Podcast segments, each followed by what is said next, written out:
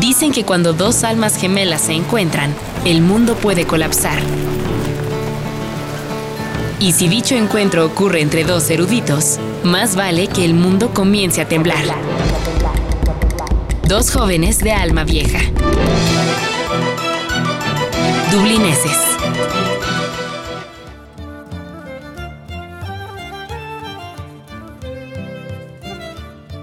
Muy bien, bienvenidos a Dublineses, a esta mm, tercera edición ¿no? de, del podcast, de este formato nuevo en el que estamos desde hace unos meses. Y bueno, el día de hoy eh, nos, nos, acompaña Edith Ibarra, y que es autora de un libro que se llama De cómo cruzó el bosque la reina vestida de blanco y regresó. ¿sí? Y de Japón-China, o sea, porque en realidad este libro lo componen dos obras de teatro y ha sido publicado recientemente por la Universidad Iberoamericana. Tenemos a Edith aquí en, en, en cabina con nosotros para, para platicar sobre, sobre su obra, ¿no? Como les comentaba, son dos obras de teatro, ¿sí? es algo raro. Yo no, no, conocía que en el Departamento de Letras de la Universidad Iberoamericana hubiesen esto, publicado obras de teatro, que acaso se ha hecho, pero no, yo no lo sabía, lo desconozco hasta la fecha. Vaya, sí se han publicado muchos libros sobre el teatro, ¿no? Pero obras de teatro que yo sepa, no. Quizá hay por ahí alguna de Hugo Salcedo, que no sé si salió antes o después de, de esta que, eh, de estas que nos, que nos regala Edith, ¿no? Bueno, en primer lugar, Edith, eh, pues bienvenida, ¿cómo estás? Hola, gracias, buenas noches. Y está por aquí también Aldavi, como siempre. ¿Qué tal, Aldavi? ¿Cómo andas?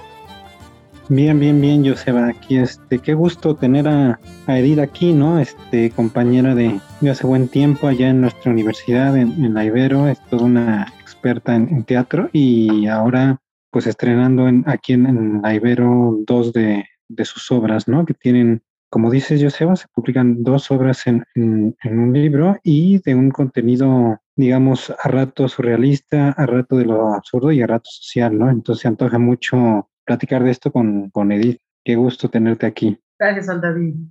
Vamos a hablar un poco de, del contenido del libro, o sea, porque Edith, donde yo he seguido su trayectoria, se desdobla como en varias facetas, ¿no? Alrededor de este asunto del teatro. O sea, por un lado, y como explica, ¿no? En la propia, la, la, la solapa. solapa, ¿no? La solapa del libro explica ella ahí que, eh, bueno, efectivamente tiene una reflexión académica, o sea, netamente podríamos decir académica acerca del teatro, ¿no? Y esa es una, una de sus facetas. Tiene, por otro lado, trabajo como, como directora de teatro, ¿no? Que yo conozco porque vi cómo montaba Antigona González, ¿no? De, de Sara Uribe, ¿no? Con una, una, obra muy, muy impresionante, o sea, que, que incluso magnificaba, ¿no? Eh, el efecto del poema.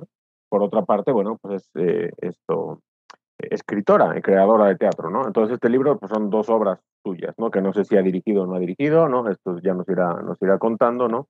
Eh, que yo creo que se mueven dentro del mismo campo semántico, ¿no? O sea, es decir, las dos yo creo que hablan sobre problemas de la mujer, ¿no? Del absurdo, ¿no? Eh, también de ciertas narrativas, ¿no? Que como que son falsos consuelos, digámoslo así, ¿no? Esto tienen como un, una carga muy existencialista detrás, ¿no? Pero bueno, primero, Edith, también a mí me gustaría que nos platicases de esa, de esa triple faceta, ¿no? Porque lo que acabas concluyendo tú es que tanto cuando enseñas como cuando te enfrentas a la vida, estás siempre, pues, filtrada por la mirada de la escena y del teatro. Sí, yo en la Facultad de Filosofía y Letras, donde estudié dirección de escena, tenía un profesor, Rodolfo Valencia, que justamente este, criticaba como esta especialización absurda que hay, ¿no? De solamente eres actor, solamente eres director, solamente escribes. Y él justamente acuñaba un, como una figura del, del creador escénico y que nos podíamos trasladar a diferentes ámbitos, ¿no? Sin que eso eh, supusiera un sacrilegio o una falta de, de responsabilidad ante lo que hacíamos. Entonces a mí, cuando yo lo escuchaba, me gustaba mucho eso, porque durante mucho tiempo yo hice trabajo técnico, entonces también me metí atrás ¿no? a las partes técnicas del teatro. Fui intérprete en el Festival Cervantino, y entonces trabajaba con los técnicos franceses y técnicos mexicanos para los montajes. Este, y doy clases, entonces como que me gusta la idea de poder hacer lo que yo necesito hacer en el momento que lo quiero hacer y que no tengo que estar este, pidiendo algún permiso o, o sintiendo una falta, ¿no? De, de, de, consistencia, porque justamente lo que me gusta es en, el, en, cuando monté lo de no quería ser una antígona, en ese momento me preocupaba y me sigue preocupando el tema de las, de las desapariciones y toda la, todo el impacto que tiene a nivel sociedad.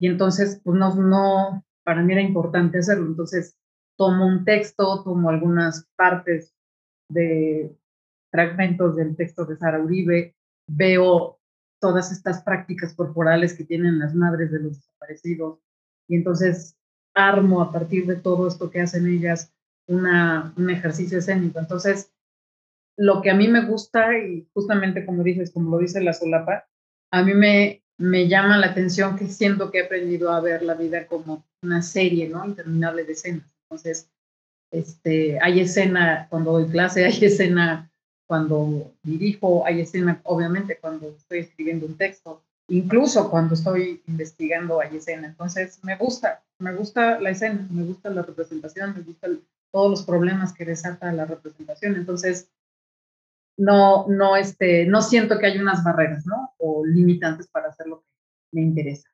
Edith, eh, estas dos obras, ¿de qué van? ¿Cómo las escribes? ¿Cuál es el, el, contexto de, de, su escritura, la temática y su fondo? El contexto de la, de la, para mí, escribir siempre, o sea, me queda a mí, a mí claro que para mí es hablar de los procesos por los que voy, por los que voy pasando. Y el texto de la reina es un texto que escribí después de una relación de 12 años y en el primer año yo vivía como una especie de espanto, pero no era un espanto, era un espanto que creo que todas las mujeres atravesamos en el sentido de que este cuento, ¿no? Patriarcal de la pareja, la familia, este, todo lo que se articula alrededor de una pareja, este, desaparece. Y entonces, o te reinventas o te vuelves a conseguir otro tipo con el que repetir la historia, ¿no? Entonces, para mí el primer año era una, era como un páramo la vida, ¿no? Era sentir que caía, este, que vivía como una especie de turbulencia donde yo no me podía agarrar, ¿no? Y me quedaba clarísima la imagen de la caída, o sea, era una sensación de caer, de caer, de caer. Entonces, parte de, de tramitar esa experiencia, eh, empezó con este texto que escribí en ese, en ese primer año como a pedazos, o sea, tenía como claras ciertas escenas. Después, al siguiente año, ya era como más pulir, más, más tener como clara la, la, estructura. Y ya el tercer año, pues ya era como repasarla y ver si sí funcionaba esto, si no, y ya, ¿no? Como ya este, por ejemplo, meter la parte del soldado, que era ya una parte de ficción, ¿no? En donde ya era como más claro todos los agentes este, que no tenían que ver absolutamente con mi vida, ¿no? Pero que estaban, que podían formar parte de esa ficción.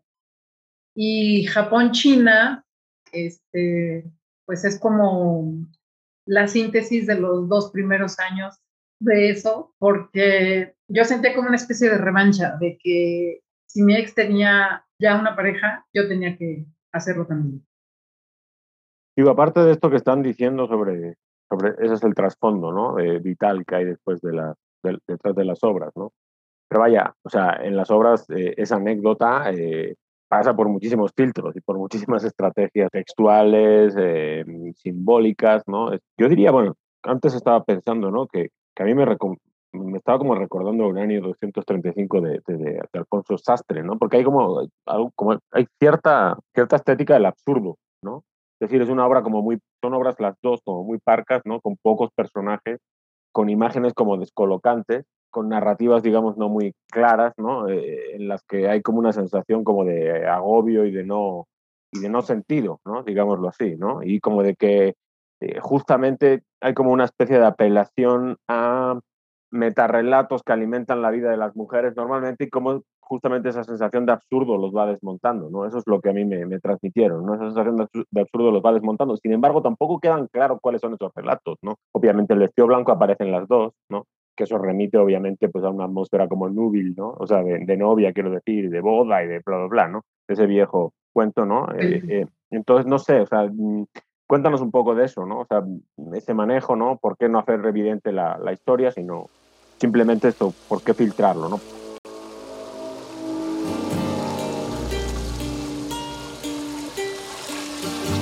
Levantando la vista hacia lo oscuro, me vi como una criatura manipulada y puesta en ridículo por la vanidad. Y mis ojos ardieron de angustia y de rabia. Dublineses.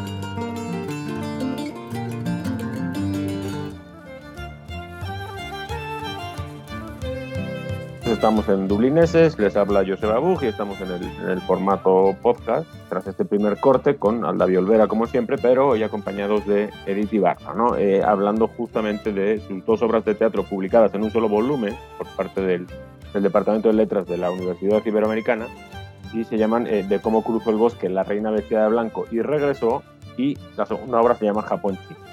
A ver, yo te hacía una pregunta, ¿no? Antes, que del corte que resumo muy rápido, ¿no? Digo que hay muchas estrategias dramáticas, ¿no? Textuales, de escritura, que remiten como a ciertos símbolos, ¿no? Y cómo se van desmontando esos símbolos. O sea, hay como una especie de labor de constructiva.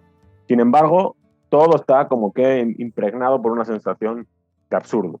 Sí, o sea, tampoco sabes bien cuáles son esos metarrelatos ¿no? que se van deconstruyendo y eso vuelve como muy angustiante la obra. Podríamos decir que es una especie como de teatro existencial, ¿no? No, no sé si, si está bien mi calificación, no soy un experto en teatro ni mucho menos, pero explícanos un poco eso, ¿no? Me llama mucho la atención, la, obviamente que sí, hombres y mujeres leemos cosas diferentes en el sentido de interpretamos cosas distintas, porque cuando tú dices, o sea, sí, sí hay una confusión, pero justamente esta confusión, este, las amigas que han leído el texto, les queda clarísima cuál es esta confusión. Ok. Ajá, y sí tiene que ver, o sea, sí tiene que ver el sesgo, o sea, sí tiene que ver que nosotras vivimos un relato, que encarnamos un relato, que además, ¿no? Performamos ese relato todos los días, y ustedes performan y arman otro relato. Entonces, para mí sí era necesario hablar de un cuento que me tragué y que me hizo daño. Y este cuento que nos tragamos todas, ¿no? De mayor o menormente, pero forma parte de nuestra educación, es la familia, la pareja, primero eres una princesa cuando eres niña, pero que vas a llegar a ser la reina del hogar, ¿no? Vas a tener a tu disposición una especie de reino, que es todo este espacio doméstico, y en ese se van a fundar, ¿no? Toda una serie de, de ideas acerca de nosotras y de prácticas acerca de nosotras. Y parte, ¿no? De la de este ofrecimiento casi medieval de seguridad y protección, ¿no? Que nos venden los hombres, que vende la cultura, ¿no? Acerca de los hombres, implica, ¿no? Esta especie de cercenación de nosotras. Por eso hablo de cómo ella se fue quitando las manos y los pies para estar con el rey y en algún momento casi los ojos y algo más, ¿no? Entonces, hay, una, hay algo que se nos pide siempre de, eh, eh, que tiene que ver con una vitalidad para estar en las relaciones. Mayormente o menormente, la demanda que, que nos hacen los hombres es justamente de si es siempre como la compañera segunda, ¿no? Entonces siempre estamos a la sombra, él es el que sabe, él es el que entiende, él es el que explica, él es el que trae dinero, él es el que trae la seguridad, ¿no? Te digo, parece una especie de señor medieval y nosotros un papá.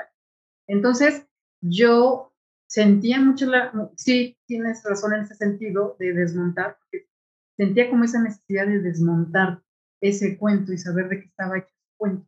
Y curiosamente, porque eso sí no lo, no lo medí desde el principio, quienes eran mis interlocutores era este hombre que está a la entrada del bosque y en un segundo momento este oficial, ¿no? el soldado que acompaña el viaje, porque parte ¿no? de esta lectura simplista y revanchista de que supuestamente tenemos las mujeres cuando reflexionamos alguna, en algún punto, ¿no? Esta estructura patriarcal en la que vivimos, es que estamos enojadas, ¿no? Y queremos eh, quitar penes y quitar cabezas de los hombres. Y no, o sea, la, para mí la idea de dialogar con estas, con estas presencias masculinas era porque justamente yo requería y requiero de un diálogo distinto con él, no, ya no un diálogo jerárquico en donde ellos me enseñan y me dicen y me guían, sino esto, o sea, platico contigo y tomo lo que me sirve y tomo lo que necesito y sigo mi camino. Entonces, para mí sí es como desmontar este cuento patriarcal que nos hemos tragado y que curiosamente en la época en la que yo me había separado, 10 amigas más también estaban rompiendo la situación. Entonces dialogábamos mucho y se parecían tanto las historias, parecían tanto los discursos, ¿no? Los, los nuestros y los de ellos.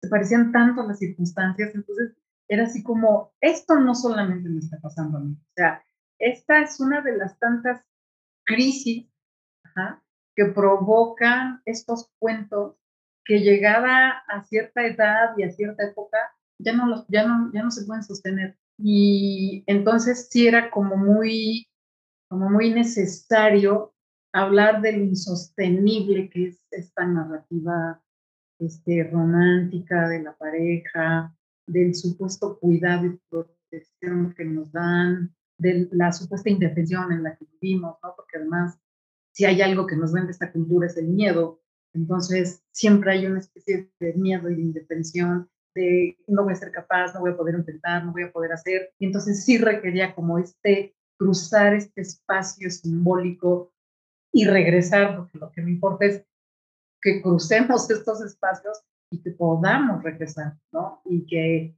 hay toda una serie de cultura femenina que nos habla de esos este, lugares que se atraviesan y desde donde se regresa, ¿no? Para continuar, pero se requiere rearticularse, rearmarse para estar como en otro lugar y habitar la vida, habitar nuestras vidas de manera diferente. Entonces sí, sí hablan de esa desarticulación, sí hay una confusión, sí, pues porque cuando mueves, ¿no? Cuando te mueves, te sitúas, intentas situarte en otro lugar, no sabes cuál es el otro lugar, ¿no? Quizás yo esa sensación como de, de, absurdo, me refiero que, o sea, lo que transmite la obra es como una especie de, de oquedad, ¿no? O sea, de como un suelo que se, que se derrumba, ¿no? Exacto, exacto, se desbandó y te quedas esto pues, como en el, en el vacío absoluto, ¿no? Que quizás es la condición de posibilidad luego del, del otro texto, ¿no?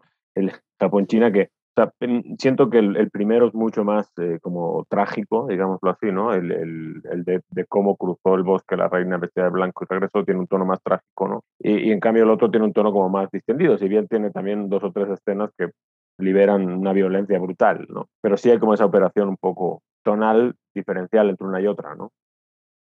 Sí, sí. Digo, no solamente porque se escribieron en años diferentes y en circunstancias diferentes. Japón-China es un sueño y vaya, el, recurso del sueño me servía mucho para poner todo lo que se me antojara, ¿no? Porque esa posibilidad tiene el sueño y además de que lo, lo aparentemente discordante, lo aparentemente amorfo, lo aparentemente sin sentido, tiene sentido dentro del sueño. Entonces, creo que era como algo que me ayudaba mucho justamente a presentar los insentidos de las relaciones, los insentidos de los encuentros. Y los insentidos porque cada uno llega a un lugar como es, ¿no? A sentarte a tu lugar en el avión y ya llegas con alguien que ya tiene una historia, y además trata de jugar esa, esa, esa, ese encuentro a partir de su propia historia. Entonces era como dos historias encontrándose, o sea, dos historias, me refiero a dos contextos, dos discursos, encontrándose y no hay match, o sea, ¿cómo, cómo, cómo armas cuando no? Entonces, eh, el sueño ayudaba a evidenciar justamente esa falta de, sentido de, de, estos encuentros. Ok, pues estamos eh, platicando con, con Edith Ibarra. De, su, de sus obras, ¿no? Pero que están publicadas en este libro, pues, dúplice, eh, por parte del Departamento de Letras de la Universidad Iberoamericana, que se llaman De cómo cruzó el bosque, la reina vestida de blanco y regresó, y Japón-China. ¿Cómo latió mi corazón mientras él corría hacia mí a campo traviesa? Corría como si viniera en mi ayuda y me sentí un penitente arrepentido. Porque dentro de mí había sentido por él siempre un poco de desprecio. Dublineses.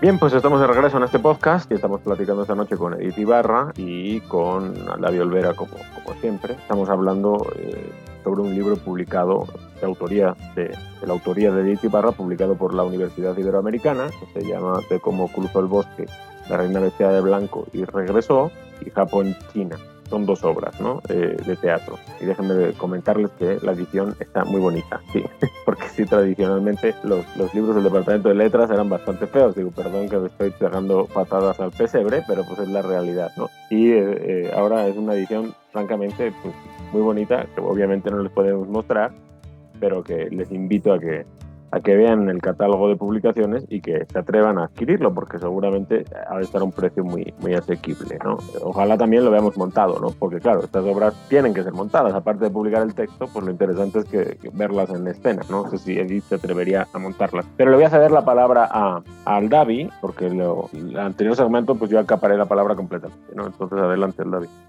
Sí, a, a mí me en particular me llamó la atención Japón-China por varios aspectos y a ver cómo, cómo qué opinas.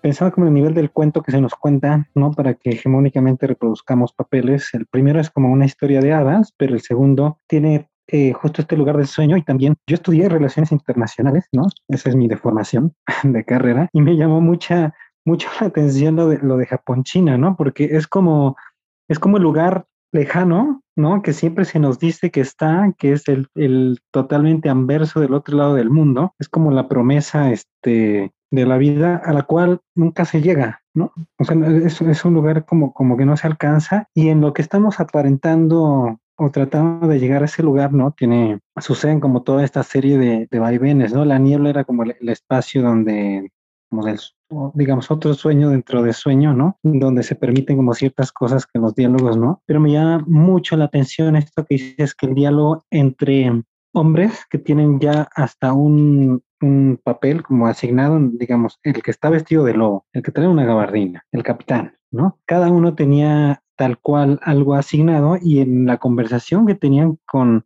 La viajera ajá, obligada. La viajera obligada, ¿no? Otra, ¿no? Porque no es que ella quiera irse a Japón, China, sino es el cuento en el que de repente la subieron. Entonces, este comentario va, va a ir, están todas estas estrategias, ¿no? Que, que, son como muy, como muy visuales, ¿no? Como en el terreno del sueño, pero me gustaría que nos contaras eso de, eso del, de la lejanía del lugar que es Japón, China, que es un lugar no lugar, que nunca se alcanza, que es una promesa, y de los papeles que todo mundo termina representando ahí.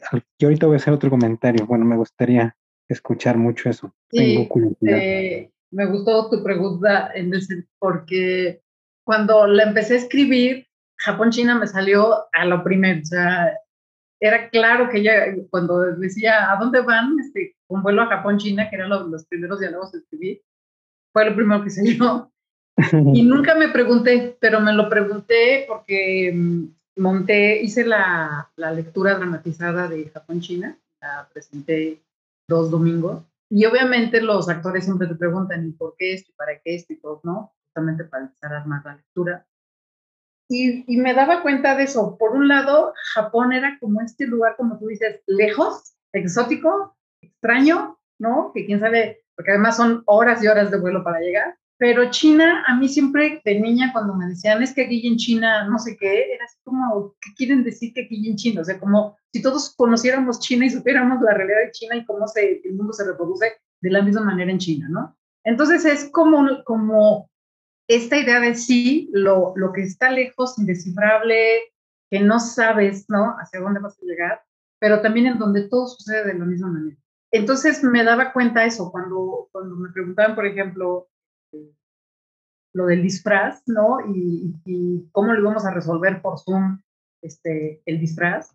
Para mí, eh, escribiendo la obra, sí me imaginaba un hombre con un peluchón así enorme de, de, lo, de lobo, ¿no? Y así que aparentara ser justamente en estos entendidos, ¿no? De los estereotipos masculinos en donde la vulnerabilidad no hay, no hay, no hay lugar para, ¿no? O sea, no hay lugar para representarla y por eso la tienes que ocultar en estos trajes espeluznantes, ¿no? Que te den miedo, ¿no? Digo, este texto lo escribí hace ocho años, entonces me daba cuenta de cómo todavía en mí estaba normalizado el acoso como una especie de galantería. Pero en esta lectura que presentamos, justamente para mí era quitarle toda la parte galante y presentarlo tan descarnado como es la cosa. O sea, sí veo que hay una, que he transformado mi mirada y mi percepción acerca de ese tipo, ¿no? De, relaciones a las que parece que nosotras siempre estamos bien y estamos de acuerdo con que el, el acoso sea esta especie de, de galanteo, ¿no? Y con el capitán del aire, que a mí me, este, cuando yo era muy joven, y hablábamos de los galanes y de sus frases así taquilleras, ¿no? Con las que te quieren ligar, este, que decíamos que eran las frases del zombie de Zaguayo. Parte era de yo nací en un verano, ¿no? Y, este, y yo no sé qué. Y justamente cuando, como a los dos años de separada, encontré a un tipo que se, justamente se ponía que era un capitán de vuelo, ¿no? Pero el vuelo como con la vida. Y, y entonces era como eso, como como interesante ver de qué manera te vendes ante los demás, ¿no? Para que realmente tu discurso es como una especie de miel, ¿no? Para que alguien se acerque, se acerque a ti. En el, en el montaje de la lectura dramatizada, yo necesitaba un actor, y entonces puse en el Facebook, necesito un capitán de vuelo, ¿no? Alguien conoce, ¿no? Y el chavo que la leyó, sí es un capitán de vuelo, y entonces era muy divertido porque obviamente eh, le preguntaba la, la, actriz que era la zapata y le decía, pero esto no pasa en un avión, ¿verdad, Capi? Y dice, no, nunca, ¿no? Entonces gustábamos de la risa, porque obviamente para él esto era como, ¿de qué están hablando? ¿Ah? Entonces sí, sí, sí, sí es como hablar de, de registros diferentes para justamente evidenciar, ¿no? Este, o sea, estos personajes son como la evidencia, o sea, es, como la sobreexposición de estas masculinidades que se recrean y se regodean, ¿no? Alrededor de todos estos discursos del acoso, ¿no? De la jerarquía, de la prepotencia, de esconderse, ¿no? Porque al final cada uno de estos disfraces nos esconde muy bien. Eso es algo que me, que me llamaba también la atención y, y que quisiera que abundases un poco al respecto que me parece que hay efectivamente un trabajo como a nivel eh, arquetípico. O sea, es decir, eh, los textos tienen como un nivel simbólico que se va más allá de los referentes habituales, ¿no? A veces hasta con cierto como excentricidad, ¿no? Es decir, te digo, que los personajes sean un policía, ¿no? No un policía, un, alguien del ejército, ¿no? Que haya un rey, que también aparece en un momento dado, ¿no? Que haya efectivamente esta reina sin reino, vamos a decirle así, ¿no? El hombre del bosque, que es una especie como de mansplaineador o como lo podemos decir, alguien que luego efectivamente el hombre de la gabardina, el hombre vestido de lobo, el capitán del aire, ¿no? O sea, eh, es decir, o no son personajes creíbles eh, en el sentido eh, como que, tengan una naturaleza referencial evidente en el que se construya un personaje con una complejidad así por detrás, ¿no? Psicológica, tipo Williams, ¿no? En las obras estas de La gata sobre el tejado de zinc y tal, ¿no? Sino que al revés, o sea, son como personajes eh, arquetípicos que representan algo como muy fálico, ¿no? Así de la cultura, ¿no? Y muy violento y muy hostil, ¿no? O sea, no son arquetipos esto amables o apacibles, ¿no? Es decir, son coordenadas como hostiles, ¿no? En las que la mujer, en ambos casos, una con un tono más divertido, podemos decir, más lúdico, ¿no? Y la otra con un tono o sea, completamente mucho más dramático, trágico, ¿no? Pero ambas están rodeadas por una hostilidad arquetípica, digámoslo así, ¿no? No sé si, si, si coincides conmigo en esto y si pudieses abundar un poco al respecto. Sí, es que justamente esto que tú dices, por ejemplo, yo hace poco vi un flyer que decía, en los cuentos te dicen que un hombre vendrá a protegerte y a salvarte, ¿no? Las estadísticas dicen que los hombres son los que pueden asesinarte y la que puede salvarte es tu amiga, ¿no? O sea, eso a mí me hizo evidente cómo si estamos rodeadas de estos arquetipos hostiles que articulan las masculinidades que imperan, yo doy clases en la Facultad de Filosofía y Letras y bueno, los profesores son articuladores, ¿no? De estos estereotipos y de estos arquetipos hostiles. O sea, la experiencia que muchas veces tienen las estudiantas es de agresión por parte de sus profesores, ¿no? Desde el momento de cállate, tú no, tú no tienes derecho a opinar, hasta violaciones, hostigamiento, acoso, ¿no? Etc. Estamos rodeadas de todo esto y justamente lo que yo sí veo es como una especie de enmascaramiento generalizado que tienen los hombres.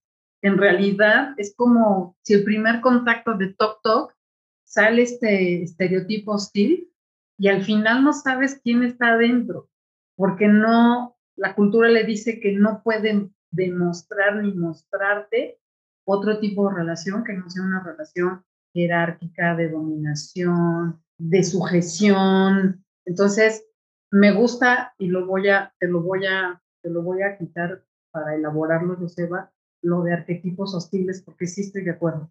Es una serie de arquetipos hostiles, este, de los que creo que de, alguna manera empezamos a hablar más y empezamos a decirles, ¿no? Cómo los vemos en, en algunos. Estamos platicando con Edith Ibarra eh, sobre Japón, China y de, de cómo cruzó el bosque la reina vestida de blanco y regresó. Estas dos obras que están compiladas en un solo volumen y publicadas por el Departamento de Letras de la Universidad Iberoamericana.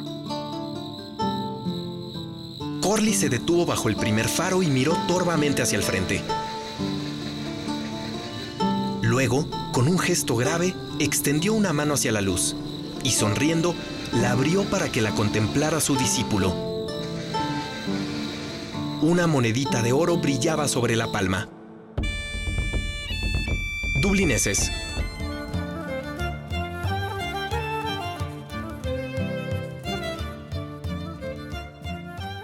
Muy bien, pues estamos de regreso ya en la franja crepuscular de este Dublineses. Eh, está siendo un placer platicar con Edith Ibarra, ¿no? que sido compañera en tantas batallas ahí en la, en la universidad, en tantos seminarios, en tantas eh, pláticas. y bueno, aparte de compañera en la universidad, pues amiga entrañable y muy talentosa, ¿no? Como directora, como académica y como autora dramática de teatro, ¿no?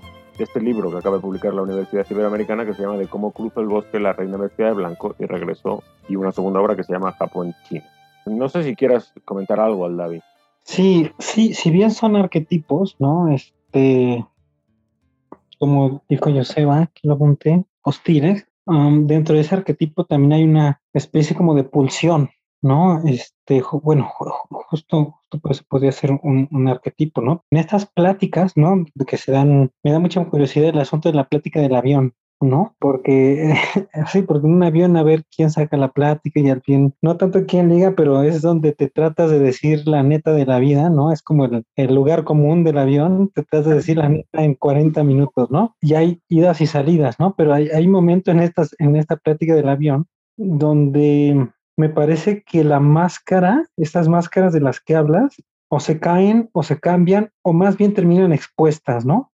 Terminan expuestas o por sus acciones o por sus dichos. Y al final hay, una pelea y hay un este, hay una escena, hay una escena de acoso, ¿no? Entonces, un poco sobre eso, cómo esta, estas disfraces, estas marcas, estas máscaras se subvierten, ¿no? ¿Cuáles son las estrategias que haces para evidenciarlas?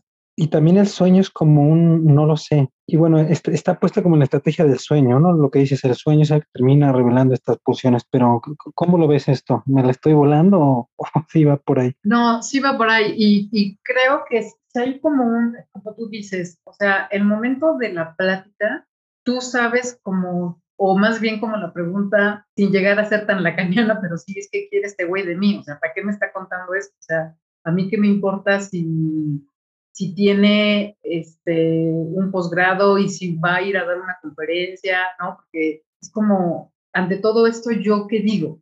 Y generalmente en estas pláticas con desconocidos, mi pregunta es, ¿qué quiere que yo reciba de él? O sea, ¿con qué me quedo? O sea, de todo lo que me dicen en 40 minutos, ¿con qué me quedo? ¿Con qué se supone que me debería quedar? ¿no? Y justamente, qué, qué, qué padre que dice es esto, porque para para sostener el disfraz, o sea, o más bien, un disfraz llega el momento en que ya no lo puedes sostener.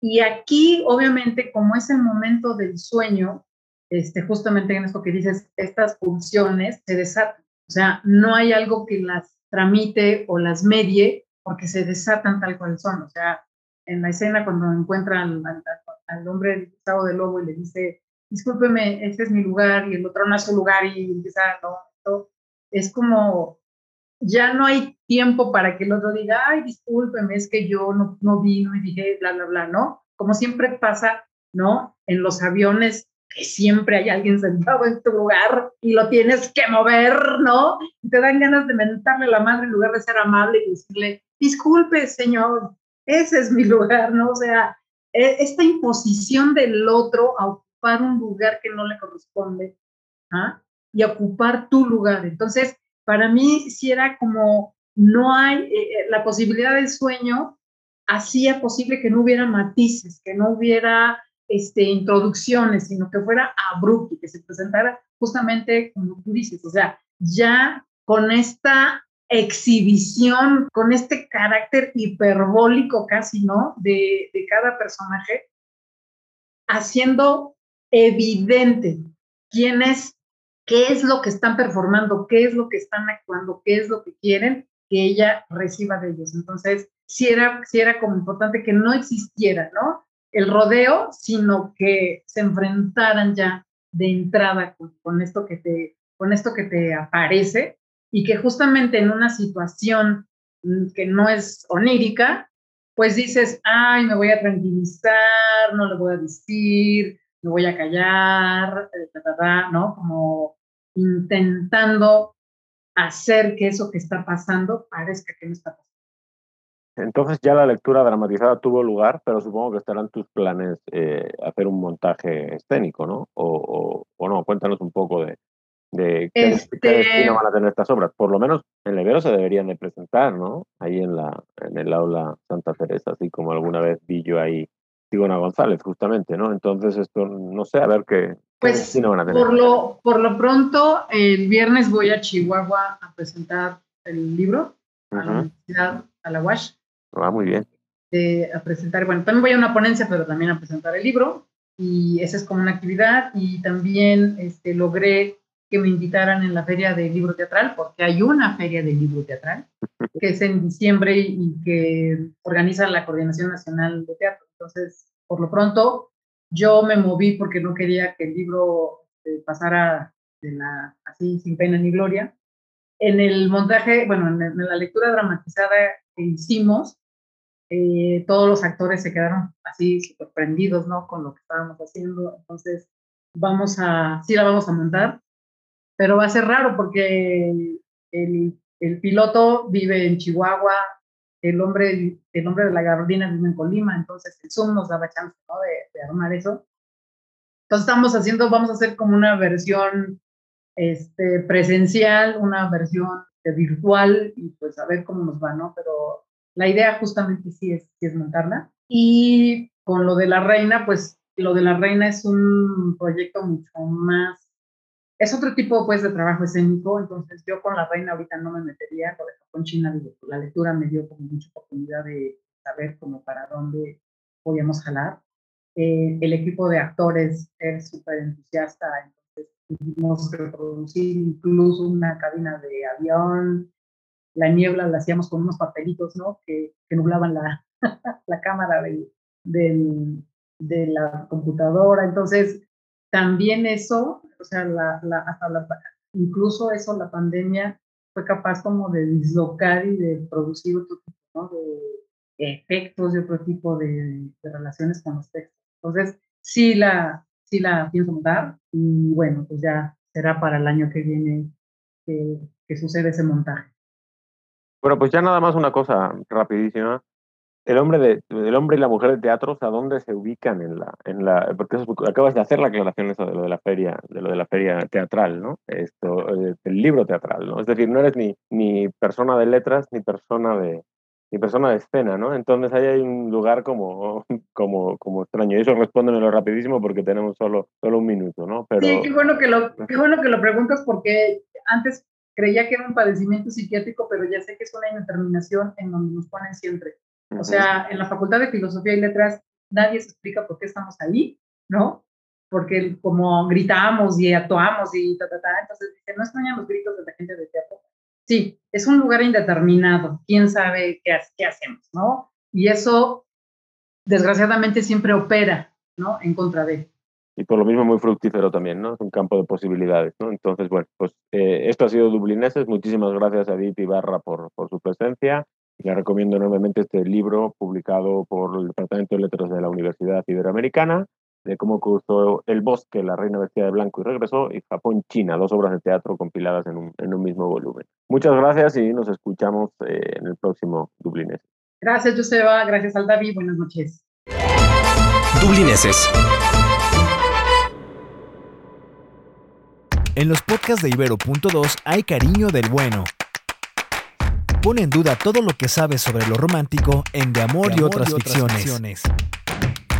Escucha su segunda temporada en plataformas de audio y en ibero2.cloud.